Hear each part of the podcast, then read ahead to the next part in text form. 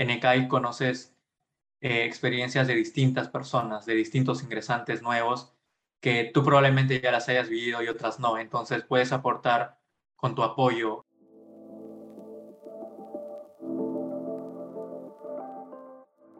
Hola, soy Joaquín Garaycochea. Y yo soy Grecia Mendoza. Esto es Business Pills, el podcast que trae el empresariado encapsulado.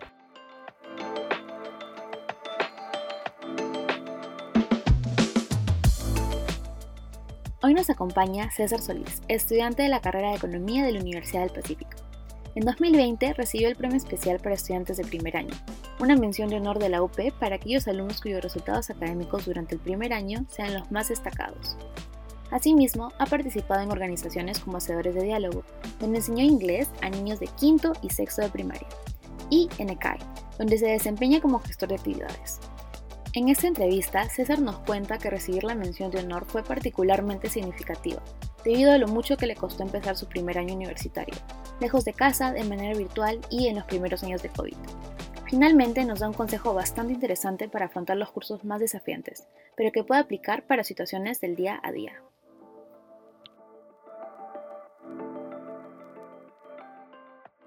Transmitiendo desde Lima, miércoles 30 de noviembre,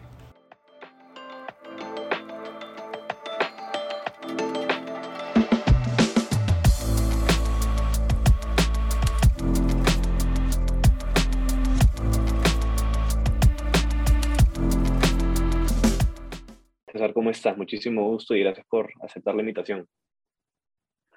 Mucho gusto, Cristian. Buenas tardes y gracias a ti por, por invitarme. Es un placer estar aquí. Bueno, comenzamos con la primera parte. Ahora vamos a hablar un poquito sobre ti. Em, la primera pregunta es, ¿quién es César Solís? Creo que podría decir en resumidas cuentas que soy una persona muy, muy curiosa, una persona que siempre está buscando el porqué de las cosas desde siempre. Trato de de conocer cada vez más y más y no quedarme en la duda. Además, soy, creo que soy alguien muy optimista. Me gusta, me gusta pensar en positivo las cosas. Creo que, creo que veo el vaso medio lleno por, por ese aspecto. Y creo que juntos podemos trabajar para conseguir mucho mejor las cosas, para destacar también como, como país y, y siempre tengo la esperanza en, en volvernos cada día mejores. Súper inspirador, de hecho. Eh, cuéntame, César, ¿por qué elegiste la carrera de economía? Ah, eh, es una historia un poco curiosa porque cuando yo estaba en el colegio, ya hasta muy, hasta casi de salir en quinto, no sabía qué estudiar, no, no sabía qué necesariamente qué hacer. Y lo que, pero lo que sí estaba seguro es que no quería dejar muchas cosas porque en el colegio me gustaban muchos cursos. Y luego vi que economía era una gran pangea que englobaba varias cosas, necesitaba saber historia, necesitaba saber matemáticas, necesitaba saber un poco de, redacción, cómo expresar tus ideas, un análisis. Entonces, engloba muchos cursos de los cuales no quería, no quería abandonar y creo que ese fue el principal, el principal factor. Uno de los principales, el otro fue que, que de verdad me gustaba, quería entender cómo funcionaba el mecanismo de los precios. Recuerdo que me preguntaba por qué habían unos precios más elevados que otros cuando iba, digamos, a un centro comercial y, quería saber cómo funcionaban esos mecanismos. Y también la inspiración me llegó porque veía al profesor González Izquierdo en la tele, cómo explicaba cosas que, que a mí ni se me ocurrían en, en, palabras sencillas y muy intuitivas. Y ahora que veo la carrera, ah, el, trasfondo es, el trasfondo es muy complicado, muy matemático, puede ser, y, y, pero lo más difícil de todo es explicar de forma sencilla esos conceptos para, para que se entiendan para todos. Y antes de seguir con otra pregunta, me gustaría saber si tuviste la oportunidad de, de tener alguna clase con este profe. No, de hecho, de hecho no, no pude tener alguna clase todavía con él. Me parece que enseña una clase posterior luego ya para los ciclos un poco más avanzados y espero, espero llevar alguna vez una clase con él. Pero sí, sería, sería muy bueno. Buenísimo. ahora, ¿qué, ¿qué, idiomas hablas y qué significa para la vida universitaria hablar otro idioma? Ah, bueno, yo hablo eh, español y como segunda lengua tengo el inglés. Y bueno, para mí es muy importante porque eh, de esa forma te da otra perspectiva, porque el aprender un idioma muchas veces se da como gramática, saberlo hablar, etcétera pero a veces nos olvidamos que existe una cultura detrás. Entonces, creo que por ese aspecto, eh, eso significa para mí un, idioma, una cultura, aprender, aprender los mecanismos con los que se desenvuelven las personas, las sociedades. César, entiendo que eh, aparte de bueno, haber estado en ECAI, también has participado eh, siendo profesor, si no me equivoco, de inglés para, alumnos de, primaria. ¿Me puedes contar un poco sobre esa experiencia? Claro, de hecho, fue justo que llevé, llevé, un, eh, llevé un ciclo con, con un F de la universidad, un extra académico que era servicio social, y ahí conocí la ONG de Hacedores de Diálogo, y básicamente te introducían a la enseñanza del inglés a alumnos de quinto, de sexto, de, de primaria. Y entonces me, me, gustó muchísimo esa experiencia, ese semestre que lo llevé. Luego me puse a investigar a ver si es que había unas convocatorias adicionales y postulé y ahí me quedé también. Y estuve ahí desarrollándome durante un tiempo y, y, y sí, la, la, pasas, la pasas de maravilla, yo la pasé de maravilla. El hecho de que los, los chicos te den nuevas perspectivas, una retroalimentación de lo que estás enseñando, eh, es invaluable, te hace crecer tanto a ellos como a ti. Muchas veces se olvida de que tú eres profesor, pero, pero también aprendes muchísimo. Y, fue, fue, una experiencia muy, muy grata por ese aspecto. Claro, y de hecho también eso complementa un poco tu, tu trabajo en ECAI, ¿cierto? Que básicamente es como una organización de hermano mayor para, para el, el alumnado que recién está entrando a la universidad. ¿Sientes que tienes como algún espíritu de docencia en ti? Yo, yo creo que sí, y de hecho fue también una de las razones por las que por las que quise a entrar a ECAI, porque cuando yo ingresé a la universidad estaba muy perdido, muy, muy perdido, no, no tenía idea de cómo funcionaba ninguno de los mecanismos. Y entonces, por ahí me enteré de ECAI, me enteré de su propósito, de que la organización ayudaba a los nuevos ingresantes con, con básicamente eso, introducirse de una mejor manera a la vida universitaria. Y quise aportar, mi, quise aportar un poco eh, mi apoyo para que, para que otras personas tengan unos mecanismos más sencillos que los que yo, los que a mí me hubiese tenido, los que a mí me hubiese gustado tener también. Y así fue lo que me motivó. Y creo que también tengo ese espíritu como de, de transmitir conocimiento. Sí, siempre me ha gustado. Para que nuestra audiencia entienda un poco, eh, se, se, ponga en contexto, ¿puedes explicarnos así súper breve en qué consiste ECAI? ECAI es una organización de la universidad de, que es estudiantes comprometidos para el apoyo a la integración y se trata de que mediante eh, el programa Hermano Mayor, Hermano Menor. Eh, básicamente los nuevos ingresantes son asignados a alumnos de ciclos superiores y ellos, eh, mediante una conexión, mediante relaciones, actividades que se realizan los sábados, introducen a la vida universitaria mediante distintas dinámicas. Digamos, cómo, cuáles son los organismos de la universidad, cómo tienes que hacer con los cursos, cómo tienes que afrontar en este caso ya exámenes presenciales, por ejemplo, que se cambia un poco con la, con la virtualidad. Y, y, es eso, básicamente. Te introduce de una mejor manera a la universidad y de los conceptos que cambian con respecto, con respecto al colegio. Y sí, fue, fue un, buen, un buen periodo el que estuve. Ya, ya dejé un ratito, pero, pero sí, estuve, estuve bastante tiempo. Ahora vamos a nuestro siguiente segmento donde hablamos específicamente sobre tu alto rendimiento, ¿no? Eh, como recibiste tu premio especial a estudiantes de primer año en, si no me equivoco, el 2020. Nuestra primera pregunta sería, ¿qué significó para ti recibir un premio de excelencia académica en tu primer año de universitario? Eh, significó para mí mucha, mucha emoción, me emocioné, me emocioné bastante y un poco por todo el proceso que se dio porque inicialmente no, no la pasé muy bien en la universidad, de hecho es un poco complicado esa transición y creo que también un poco más es que vienes de, de otra ciudad que no es de Lima, como fue mi caso.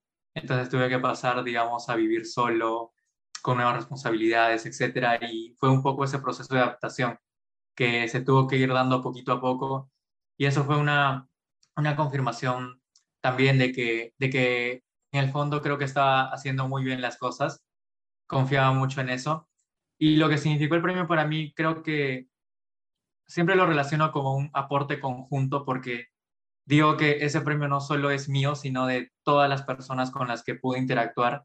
Es un premio conjunto con todos los compañeros con los que pude trabajar, con, con las personas a quienes consulté, etc. Entonces, creo que es un premio el esfuerzo de todos. y, así es como yo lo relaciono. Y qué bueno que lo comentas, el tema de compañeros, porque sí considero que eso es súper importante eh, durante el proceso de estudio y demás. ¿Qué es lo que tú buscas en un compañero de estudio o, por ejemplo, en un grupo de trabajo? Ah, bueno, en un grupo de trabajo que, que cada uno sepa expresar eh, lo que siente, básicamente. Creo que es lo más importante a fin de cuentas, que no, no tratar de, de limitar un poco las opiniones ni nada, sino que abrirnos cada vez más y más y así es como, como se enriquece, cómo se forma el conocimiento y cómo, cómo se pueden difundir las ideas, creo firmemente y, y fue básicamente lo que, lo que ayudó un poco también por ese lado con respecto al premio, porque fue, fue una mezcla de, de ideas, de conocimiento conjunto que con todas las personas que estuvimos ahí pudimos desarrollar. Genial. Nos acabas de mencionar que vienes de provincia. ¿Nos podrías hablar un poco más de, tus orígenes, por así decirlo? Claro. Eh, yo nací en Arequipa, pero muy, muy, a muy temprana edad, justo más o menos a los tres años, fui a vivir a Pucallpa por el trabajo de mis padres. Y pasé toda, todo mi jardín, mi primaria, mi secundaria en Pucallpa, allí en el mismo colegio. Y ya luego decidí, al estudiar la universidad, eh, a venir aquí a Lima, a la Universidad del Pacífico, y fue, fue un poco chocante porque, digamos, al inicio yo estaba viviendo siempre con mis padres y era la primera vez que, que iba a vivir solo. Lo tomé como un desafío, tuve que asumir distintas responsabilidades y a fin de cuentas eh, es un proceso de adaptación. No es nada, no es nada que con el tiempo, con propósito, se, no se pueda lograr. Y creo que es básicamente lo que, lo que ahora ya puedo decir que que fue un proceso que experimenté y, y que creo que lo estoy resolviendo de una forma muy adecuada. Claro. Ahora, mencionas que todo este tema de adaptación eh, fue también al inicio, ¿cierto? Y entiendo que fue en época de adaptarse a todo el tema de la virtualidad. ¿Cómo fue este, esta experiencia de, adaptación, de, de, todo esto que tuviste que aprovecharlo, de hecho, porque era un reto que o iba de, bien, de buen camino o de malo, ¿no? Sí, de hecho, más bien con el tema de la virtualidad, yo tendría que pasar de hacer clases en el cole de forma presencial a clases en la universidad de forma totalmente virtual. Fue algo que, que no me esperaba para nada, hacer cachimbo virtual. Y creo que, que un poco lo, lo, más complicado era que nunca habías experimentado eso. No, no sabías cómo, cómo, cómo, cómo reaccionar ante lo que pasaba, si es que los tiempos de verdad te medían. Porque claro, mucho se dice que por la virtualidad digamos, ya no tienes que movilizarte, pero por la virtualidad también estás en la casa y solo, y sobre todo los primeros años de COVID, eso es un poco chocante, porque no sabes, no sabes de verdad qué está pasando. Y creo que, creo que también fue, fue parte de identificar eh, ese proceso y llevar, llevar un rastreo de, de, las cosas que estás haciendo bien y si no, y si no ves que tienen los resultados que obtienes, buscar un poco de corregirlas, pero un poco de prueba y error, creo, creo yo. Eh, sí, es súper difícil vivir solo. Yo lo experimenté un poquito y no pude con que cocinar y limpiar y tener todo este balance me parece de dioses. Así que muchas felicidades que lo estás logrando. Eh, nuestra siguiente pregunta es, ¿cuál consideras que ha sido una experiencia clave en tu vida universitaria? Por ejemplo, puede ser un curso, un taller o tu participación en alguna organización. Sí, creo que una de las experiencias que siempre destaco de, mi vida universitaria, que me hizo querer mucho más la carrera, bueno, me gustó mucho, creo que fue un curso, fue Matemáticas 3. De verdad, ese curso me, me fascinó. Es de mis favoritos y, y le guardo mucho cariño, porque al inicio llegué un poco asustado por todo lo que se hablaba de eso, las voces que te decían que, que no, es muy, muy, muy difícil y, y sí lo es. es, es, difícil, pero es muy, es muy satisfactorio y es muy bonito los conceptos que se ven ahí. Y creo que fue un, uno de los cursos que me marcaron, que, que me gusta mucho y siempre trato de, de, ver ahí, estar en contacto con ese, repasarlo, por ahí. Y creo que otra, otra de las experiencias que también me marcó mucho fue entrar a ECAI, porque en ECAI conoces eh, experiencias de distintas personas, de distintos ingresantes nuevos, que tú probablemente ya las hayas vivido y otras no. Entonces puedes aportar con tu apoyo acerca de, de lo que tú ya conoces y, y tratar de, de que con, en, en, forma conjunta eh, ellos se desenvuelvan de una mejor manera. Y creo que también fue, fue, fue muy provechosa esa experiencia. Genial. Ese, esa primera experiencia yo no me la esperaba, te lo voy a, te voy a ser sincero. Muy, una, una opinión un poco impopular, pero la, la acepto. Cuéntame, eh, justo hablando de esto, que es, claro, Mate 3 para muchos de la Universidad del Pacífico es un curso súper, súper fuerte. De hecho, como lo comentas, es algo que muchos tienen el prejuicio de que es un curso increíblemente fuerte. ¿Tú creerías que hay una receta especial para sobresalir académicamente? Eh, yo creo que, que la única la única idea que se me viene es que cuando veas algo que te gusta, eh, métele todas las balas. Ahí, esa es la receta, creo yo. Cuando identifiques aquello exactamente que, que te apasiona, a, aquello de eso que estás viendo que te mueve, trata de investigar a full de eso. Trata de llenarte con todo el conocimiento, no porque lo tengas que hacer, sino porque de verdad te gusta. Y de esa forma vas a poder desenvolverte de una mejor manera con lo que tengas que hacer. Entonces, eh, de ese modo es que lo trato de ver yo, digamos. Si por A o B tengo que llevar un curso sí o sí, varios cursos, trato de identificar aquello que me gusta mucho. Y porque de todas maneras voy a tener que llevar el curso. Entonces, si lo, si lo pasas con, con una buena actitud eh, durante las clases, entonces no vas a tener problemas más adelante. Creo que lo más importante es disfrutar lo que estás haciendo. Llegamos a nuestra última parte de la entrevista eh, esa es nuestra pregunta sello y a muchos de nuestros entrevistados les ha dejado un poco pensativos.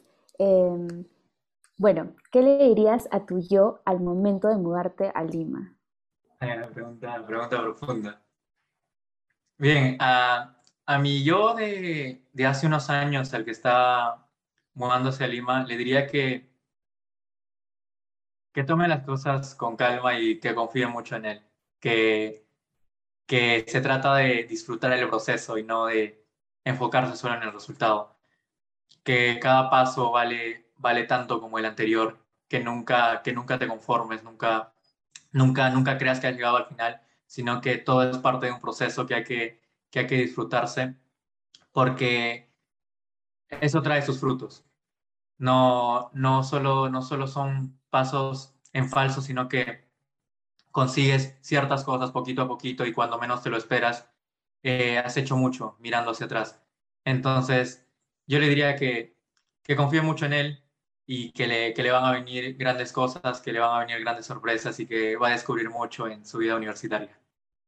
Excelente, muy, muy, muy chévere, muy amena esta entrevista, César. Te agradecemos nuevamente por haber sido parte del segmento Alto Rendimiento. Esperamos que te haya gustado. Y nada, muchas gracias. No, muchas gracias a ustedes, Joaquín, a todos y, y muchas gracias por invitarme. Ha sido un placer y espero verlos pronto por la universidad. Gracias por llegar al final de esta conversación. No te olvides de seguirnos en nuestras redes sociales como arroba Podcast. Les esperamos en la próxima entrevista.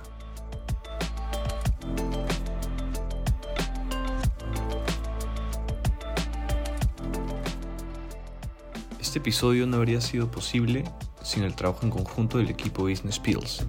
En especial queremos agradecer a Grecia Mendoza, investigadora responsable, Cristian Rojas, coordinador de esta entrevista, Aranza Rodríguez, editora de la entrevista, y a la profesora Beatriz Rodríguez Atizábal, de quien nació la idea para tener un espacio para el empresariado peruano, nos unió para que fuese una iniciativa estudiantil y nos guía para que la historia empresarial esté siempre presente.